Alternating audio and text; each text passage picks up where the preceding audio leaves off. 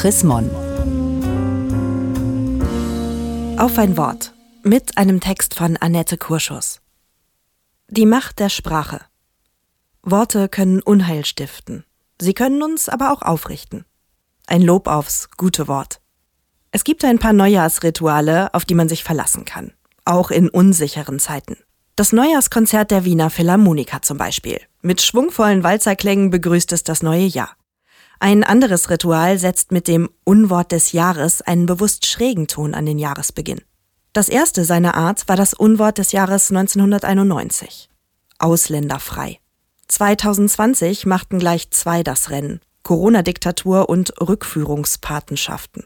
Unworte sind Machtworte ihrer Zeit. Unworte deshalb, weil sie Unverschämtheiten sagbar machen und unheilvoll bringen. Sie sind das Gesindel in der Familie der Wörter. Die Zinker und Fälscher, die Heiratsschwindler und Verführer, die Räuber und Vergewaltiger. Man kürt diese verbalen Unholde des Jahres öffentlichkeitswirksam, nicht um sie zu ehren, sondern um sie beim Namen zu nennen, auf dass sie sich dann wie Rumpelstilzchen selbst entzwei reißen. Man sagt sie laut, um ihnen ihre Macht zu nehmen. Ich blicke voraus in das neue Jahr 2022 und suche ein gutes Wort. Was genau ist eigentlich das Gegenteil vom Unwort? Mir fällt Petrus in der Bibel ein. Der sagte einmal zu Jesus, Wohin sollen wir gehen? Du hast Worte des ewigen Lebens. Und schon die Frage sitzt, wohin sollen wir gehen? Wohin im Jahr 2022? Weglaufen können wir nicht vor dem, was wartet. Die Spielräume sind eng. Die Pandemie hat uns im Griff, die Zahl der Toten wird fortgeschrieben, das Klima heizt sich auf, die Kraft ist am Limit. Es bräuchte tatsächlich Worte des ewigen Lebens, um aufzuhelfen.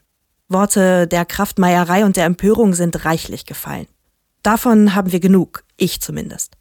Stellt die Meinungen ein, dass die Liebe gedeiht, hat Kabarettist Hans-Dieter Hüsch einst gedichtet.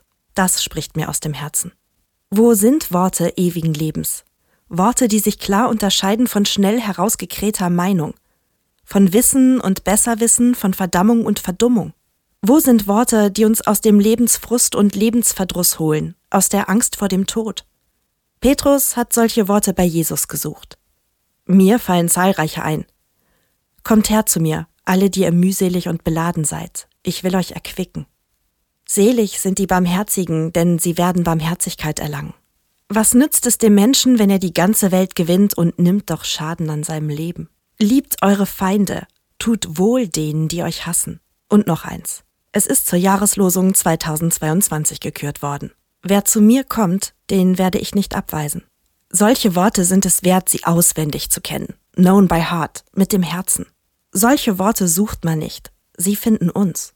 Der Aktionskünstler und Regisseur Christoph Schlingensief schrieb während seiner Krebserkrankung, da erschien mir doch plötzlich wie aus dem Nichts der Satz.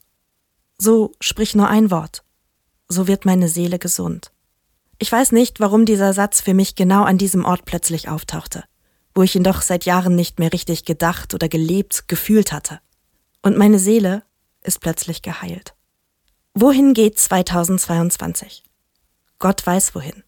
Unterwegs warten Worte ewigen Lebens, die uns suchen und finden werden. Gelesen von Mareike Hess im Januar 2022. Mehr Informationen unter www.chrismon.de